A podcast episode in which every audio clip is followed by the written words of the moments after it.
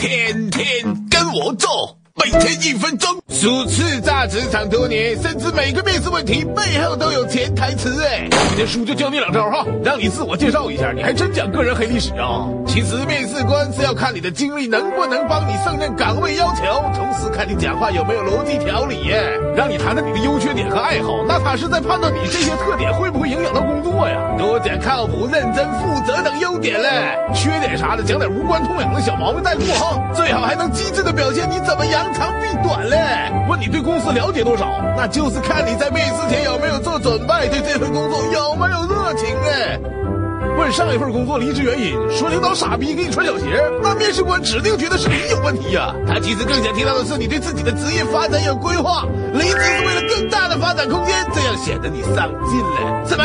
面试官问你晚上有没有空，约你吃饭，那，是他想潜规则你呀。